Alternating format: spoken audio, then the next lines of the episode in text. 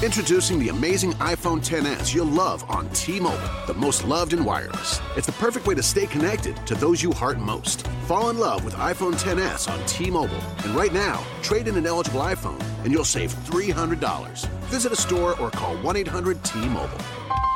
If you cancel service, remaining balance is due. Qualifying service and finance agreements required. 279.99 down plus 30 per month times 24. Full price 999.99. 0% APR for well qualified buyers plus tax on full price. Allow 8 weeks for rebate.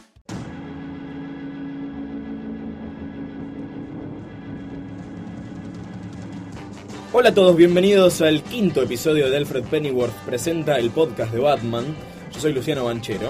Hola, ¿qué tal? Yo soy Gustavo Casals. Eh, como les contamos la semana pasada, la segunda parte de los 80 tuvo estas cuatro historias súper importantes, icónicas. Año 1, La Broma Asesina, Dark Knight Returns, Returns y Arkham Asylum. Arkham Asylum, eh, que lo que tienen en común, aparte de un tono más adulto y de, los creadores de primer nivel, es que además se publicaron, salvo eh, año 1, se publicaron fuera del formato de la revista normal de Batman, pero tenemos que mencionar, todo este tiempo, la revista normal de Batman seguía saliendo. DC se dio cuenta que había un filón en varias cosas distintas, ¿no? Y en varias direcciones distintas. Por un lado, que el tono este más oscuro que estaban teniendo estas ediciones especiales se podía trasladar un poco a las revistas mensuales. También que había un hambre de revistas de Batman enorme y que no siempre, además de revistas que estuviesen en lo que se llama en continuidad, sino de revistas de Batman donde por ahí se contaran otras historias que podían haber sucedido en el pasado o que podían ser historias que, este, que, que no, no contadas de otro momento. Entonces, en esta época más o menos también surge una el tercer título regular de Batman, que es el principio de lo que en algún momento pasó a ser una cadena infinita de títulos, que es Legends of the Dark Knight. Lo que tenía Legends de interesante es que eh, no tenía un equipo creativo fijo, sino que iba rotando y cada uno contaba una historia un poco más corta, algunas de ellas que hoy en día son muy importantes. Sí, como cualquier antología eh, pasa, pasa esto, ¿no? Del Sí. equipo creativo es más o menos mejor, las historias son más o menos interesantes y hasta relevantes. Exactamente. ¿Qué pasa? Una, como les habíamos contado, le dieron a Miller para hacer año 1. Año 1 prendió, prendió muy bien. Y entonces eh, dijeron, bueno, si esto pasó con Batman en el año 1, ¿qué pasó con Batman en el año 2? Sí, lamentablemente año 2 es, no tiene absolutamente nada que ver con año 1, ni en relevancia ni en calidad. Me parece a mí está a cargo de justamente otro equipo creativo, que son Mike Barr y Alan Davis. Y Alan Davis. Bueno, eh, primero, Alan Davis a mí me parece que es un artista superior sí. y de hecho probablemente lo mejor que tiene año 2 es el dibujo de Alan Davis. Después reemplazado por Todd McFarlane, que venía de Marvel. Exactamente, y Alan Davis también. Alan Davis eh, se- en, en realidad empezó trabajando para Marvel UK. Eh, bueno, lo cierto es que eh, Alan Davis dibujó esta historia. Yo creo que igual el problema no está en Alan Davis, sino que está en Mike Barr. Eh, hace dos semanas les comentamos sobre estas secuelas de la historia de Thalía y Ra's al Ghul, eh, que son la hija del demonio y estas cosas. A mí Bar, la verdad, no me gusta, no me parece que no es, no es gran cosa. Como suele suceder también en, en, varias, en varias otras historias, a veces la, historia no contada o los años no contados, hay motivo por el cual no fueron contados, que es que no había nada que contar.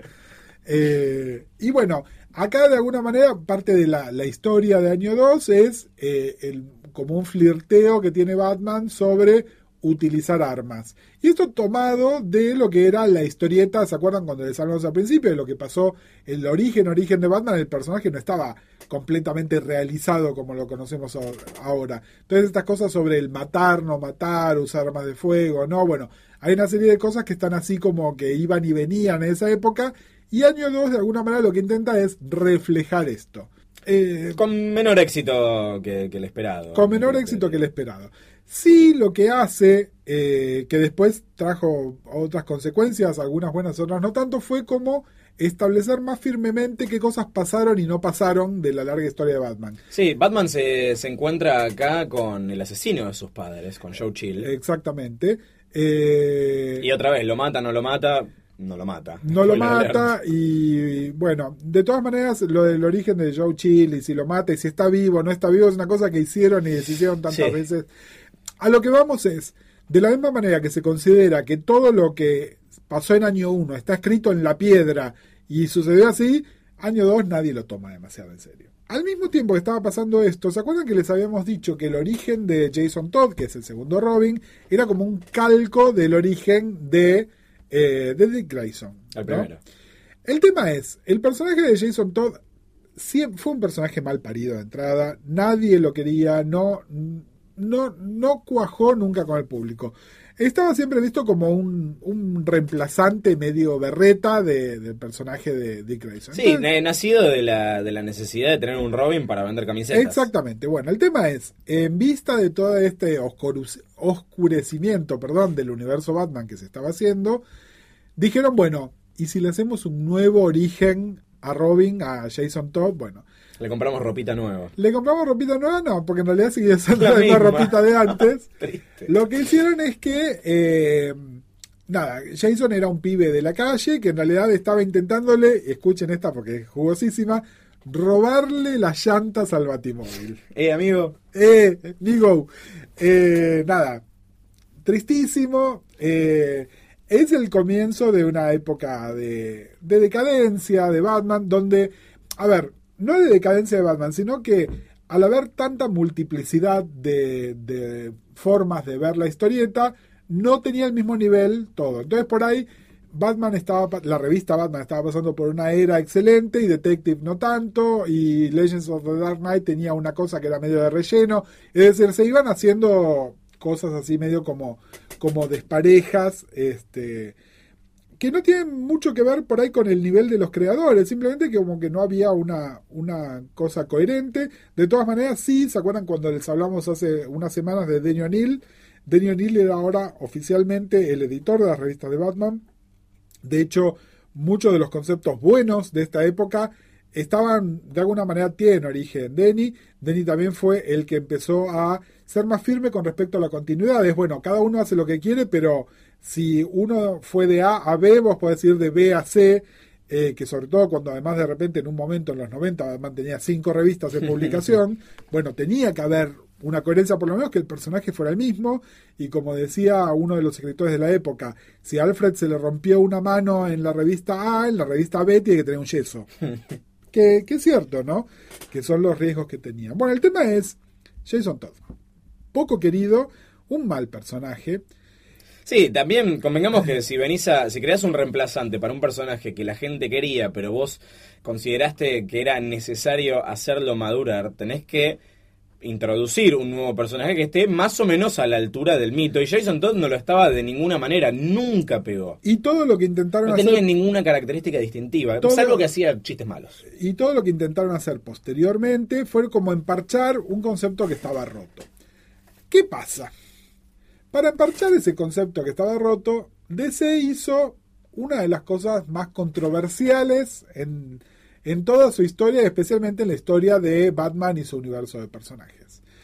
Eh, crearon una historia, esa historia se iba a llamar Una muerte en la familia, Título premonitorio, ¿no? Te, te- te- no, te anticipa lo que va a pasar. Vos esperás que alguien se va a morir. Y entonces en una historia que es medio. Nada, es una historia más de Batman. Eh, con el Joker como protagonista. Sí, Robin descubre la identidad de su madre, descubre Sí. dónde está y sale a buscarla. Sí, que es otra cosa también traída de los pelos medio innecesariamente, pero bueno, nada, esto lo lleva a Medio Oriente, el Joker que en una historia que parece, esto sí parece más de la serie de televisión, se transforma en el embajador eh, plenipotenciario de una nación inventada en Medio Oriente.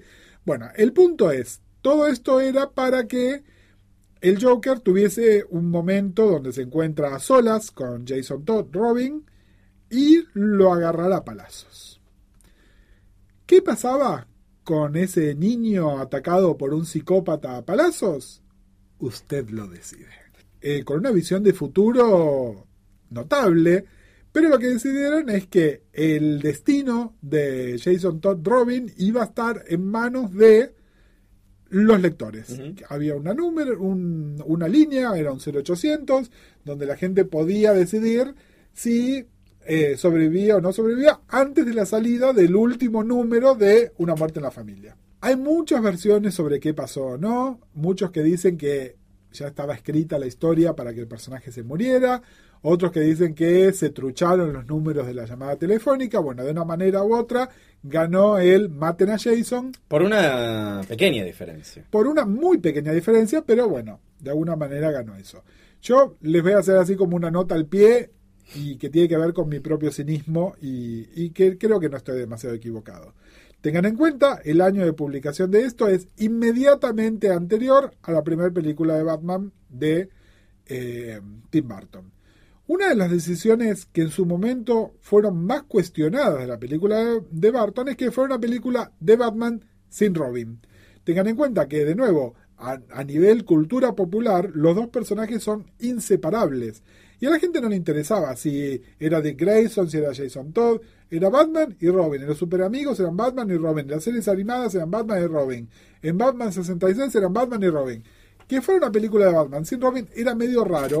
Y entonces de alguna manera era de la manera más este, limpia y prolija, bórrenme a Robin como para que no esté antes de la salida de la película. El tiempo coincide exactamente.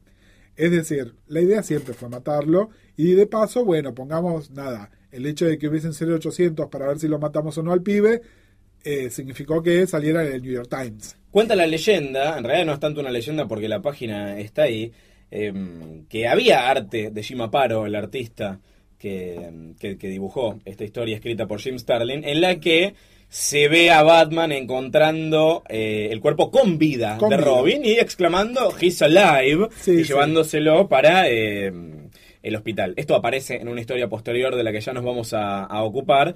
Dicen que es arte que nunca se usó, pero muy probablemente sea una manera de decir, che, en el momento la idea fue que esté vivo. Miren, yo los retrotraigo a uno de los primeros programas que de acá de la podcast. ¿Se acuerdan lo que decíamos sobre la fecha de publicación de las revistas? Los cómics se preparan con muchísima antelación a la fecha de publicación. La fecha de publicación, a su vez, tiene una fecha en la tapa que no es la fecha de publicación posta.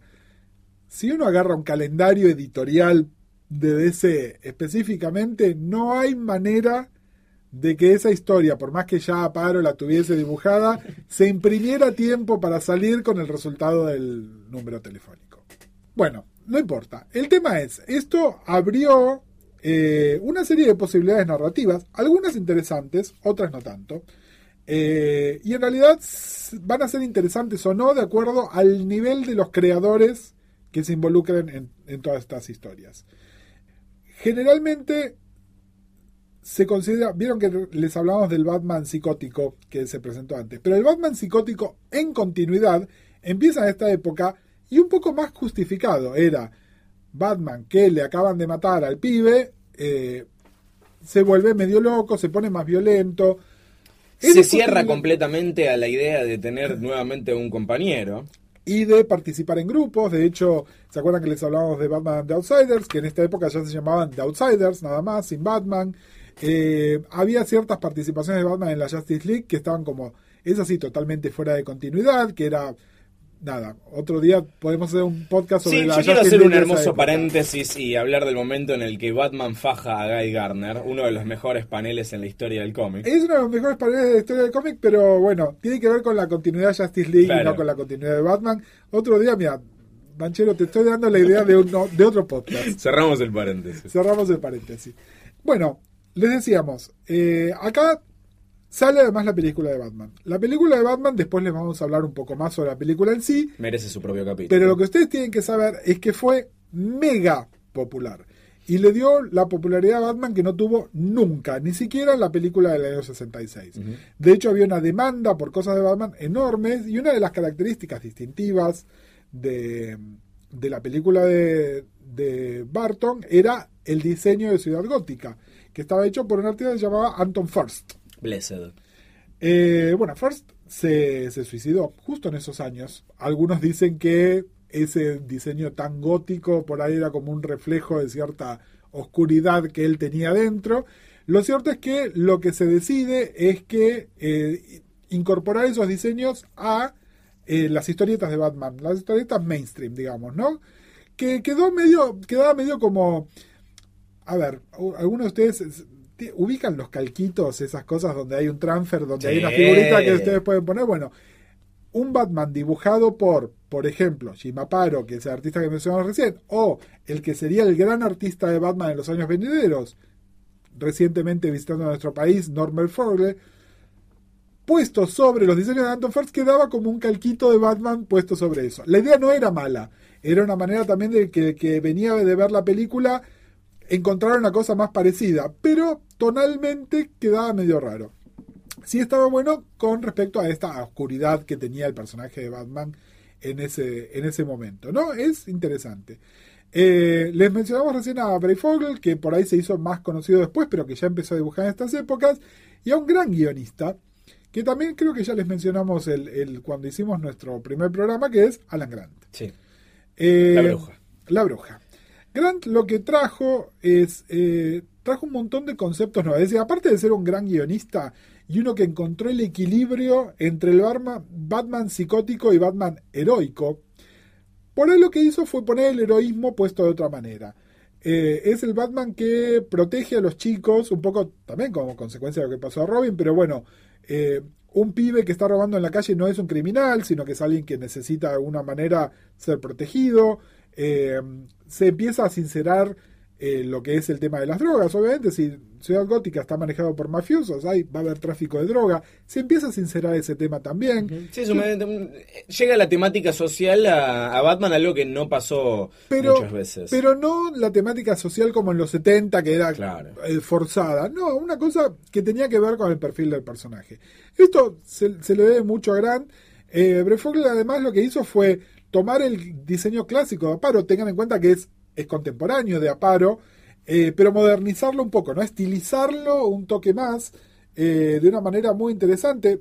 Después se estilizó por ahí demasiado, pero no deja de ser un dibujante sumamente interesante que, que le trajo muchas cosas. Creadores además de Anarchy, uno de los grandes villanos de Batman de la segunda o tercera línea, diría. Pero no solo eso, también de Tweedledum y qué sé yo. Tweedledee, de- Tweedledum. Le dieron chapa a Scarface y el ventrílocuo. Exactamente. Y eh, si bien las bases fueron sentadas en otra historieta que fue escrita por eh, Grant Morrison, que ya lo mencionamos la otra vez, que se llama Venom, también de alguna manera lo que hicieron fue crear a Bane.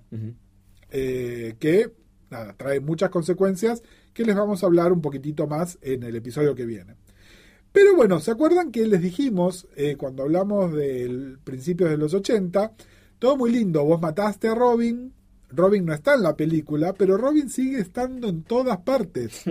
Otra vez va a surgir la necesidad de vender la camiseta de Robin. Entonces vino Jeanette Kahn, que era la presidenta de DC, le tocó la, le golpeó la oficina a Danny O'Neill y le dijo, "Eh, ¿y el pibe? Entonces acá hay una historia que es muy linda, que está escrita, hay un, digamos, la historia hoy retroactivamente se conoce como El Only Place of Dying o Un lugar solitario para morir. Pausa. Antes de esto Año hay una, una historia. Pero espera que eh, hay un, hay un, un prólogo eh, que está escrito por Denny O'Neill justamente, donde explica cuál fue el razonamiento para traer este nuevo Robin. Que fue eh, el error al general Jason Todd, y dice un error que yo lo entiendo porque fue el mandato fue crear un nuevo Robin, y entonces lo que se creó fue un nuevo Robin sin hacer demasiadas preguntas, nada, poner un Robin nuevo. Eh, fue cómo hacemos para que la gente quiera a este nuevo Robin, ¿no? Y entonces la respuesta estaba, ¿por qué la gente no lo quería a Jason Todd? Porque no era Dick Grayson. ¿Por qué? Porque la gente lo quiere a Dick Grayson. Bueno, quien sea el nuevo Robin tiene que tener alguna relación con Dick Grayson. Y entonces, un poquito antes, lo que hicieron fue decidir, bueno, ¿cuándo Dick Grayson pasó a ser Robin y por qué motivo? Y entonces ahí salió Batman año 3. Ujú. Historia importante, pero es como que la- las historias de año algo se iban poniendo cada vez peor. Sí, eh, digamos, deconstruyamos un poquito año 3. Año 3 no funciona primero porque el dibujante es Pat Broderick. A mí personalmente Broderick no me gusta, especialmente no me gusta dibujando a Batman. Y además porque, contrariamente a lo que pasó con año 1 y la fallido año 2, eh, año 3 tenía una agenda, que era, tenemos que preparar el terreno para lo que va a ser la aparición del nuevo Robin. Es decir, eso fue, y ojo, acá es Danny O'Neill pensando como un editor, pensando en un plan de A un- a, un año, a un año y medio. Yo respeto muchísimo lo que hizo el tipo. Es decir, a mí hoy no te le diría año 3 ni a ganchos. no, no es algo, no es recomendable. No es recomendable, pero entiendo qué es lo que querían hacer.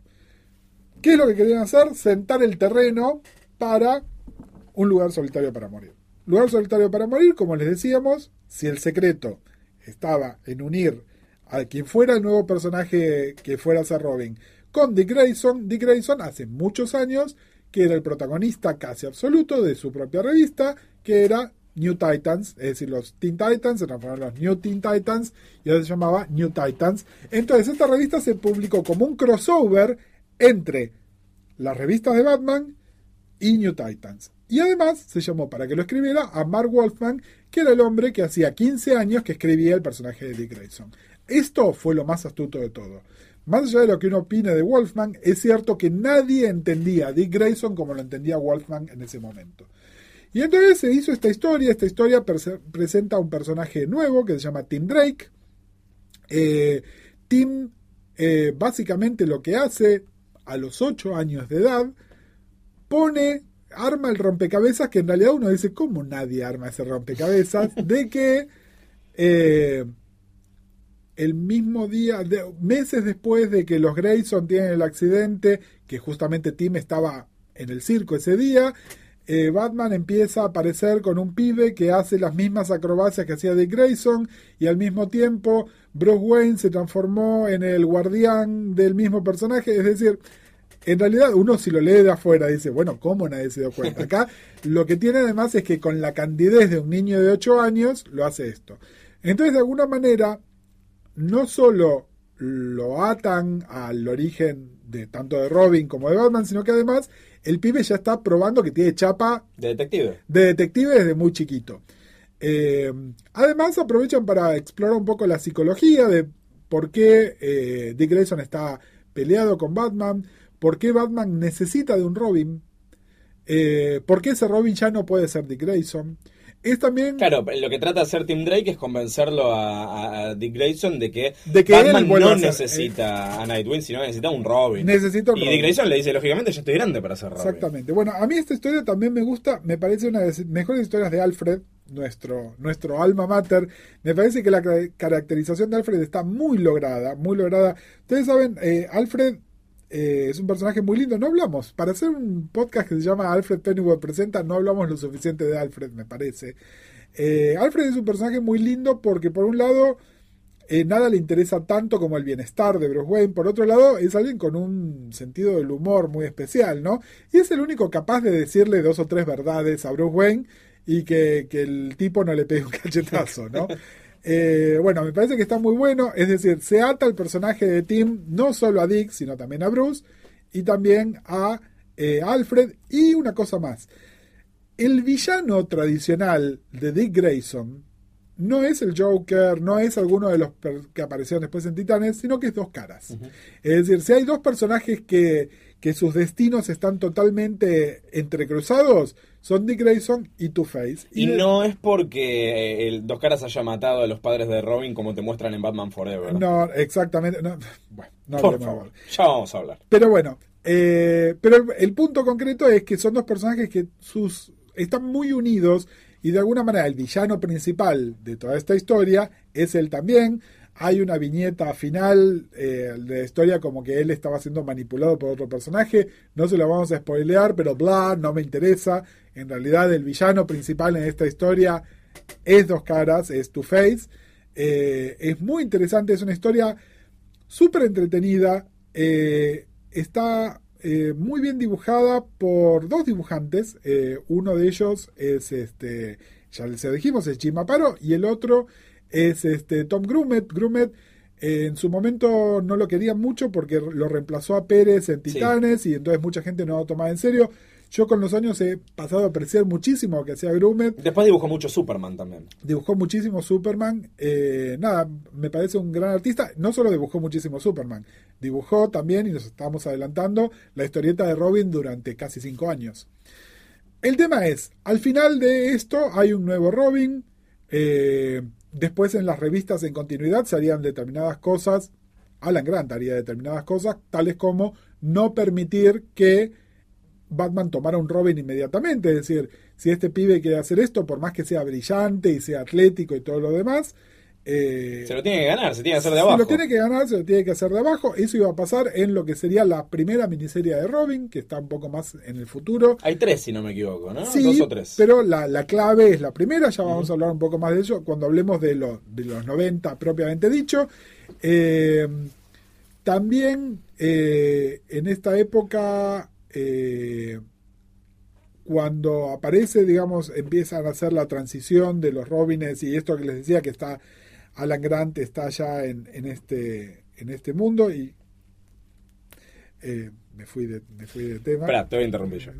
Lo que hace también Alan Grant y Norm Brayfogle es introducirle a Tim Drake una tragedia personal que eh, esté al nivel de las de Bruce Wayne y la de Dick Grayson. Igual de todas maneras esto es interesante porque creo que lo más novedoso de Tim Drake es que al contrario de todo el Bati Universo no es huérfano. No es huérfano.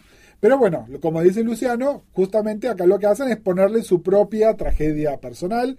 Tragedia personal que después con los años la van estirando en otras direcciones de maneras muy poco felices. Pero bueno, el tema es, eh, al final de esta historia hay un nuevo Robin, es un nuevo Robin que tal vez, me animo a decir, es el Robin más querido de todos los Robins que ha habido, porque no solo hubo anteriores, sino que también vamos a hablar que hubo posteriores. Es mi Robin favorito. Eh, es mi Robin favorito también. Eh, mucho de esto tiene que ver con esa historia.